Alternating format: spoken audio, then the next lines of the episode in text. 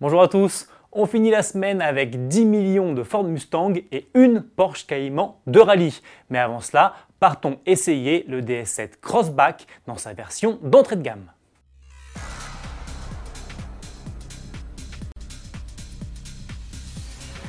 Après avoir mis à l'essai ses versions les plus puissantes, aussi bien en diesel avec le Blue HDI 180 qu'en essence avec le PureTech 225, AutoPlus a pu tester le DS7 Crossback dans sa déclinaison d'entrée de gamme, celle dotée du moteur 1.5 Blue HDI de 130 chevaux avec boîte de vitesse manuelle à 6 rapports. Ce bloc est-il suffisant pour un véhicule de ce gabarit? Réponse avec notre journaliste essayeur Cyril Biotto. Concernant le moteur, est-ce que les 130 chevaux sont suffisants?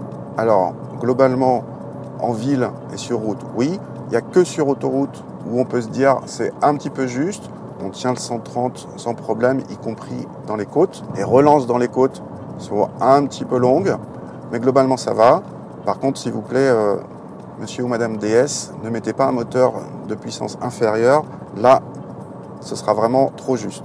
En contrepartie de sa tranquillité chronométrique, ce DS7 HDI 130 a le bon goût de se montrer sobre selon nos mesures, parmi les plus sobres du genre même.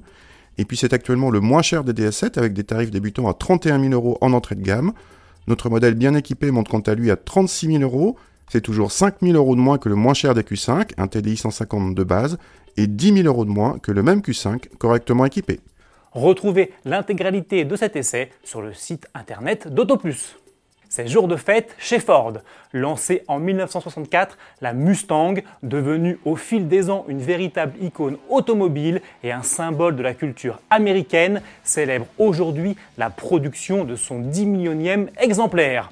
Le modèle anniversaire est sorti des chaînes d'assemblage du site de Flat Rock dans l'État du Michigan aux États-Unis. Il s'agit d'une GT cabriolet blanche comme la première Mustang produite il y a 54 ans.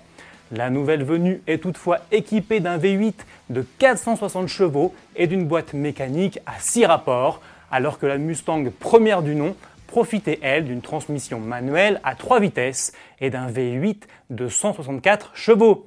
Vous êtes fan de cette auto de légende? Alors sachez que nos confrères de Sport Auto consacrent actuellement un grand hors-série à la plus célèbre des ponycars. Ce numéro exceptionnel, intitulé Mustang, une légende américaine, est dès à présent disponible en kiosque au prix de 14,90€. On file chez Porsche pour finir. Après le Cayman GT4 Club Sport, taillé pour les circuits, voici le Cayman GT4 Club Sport préparé pour le rallye. Pour le moment, il ne s'agit que d'un concept et Porsche n'a pas encore donné d'informations techniques, mais on peut supposer que c'est toujours un flat 6 atmosphérique de 3 litres 8 de 385 chevaux qui s'installera sous le capot. Une chose est sûre, ce Cayman GT4 Club Sport sera testé à l'occasion du rallye d'Allemagne qui aura lieu du 16 au 19 août prochain.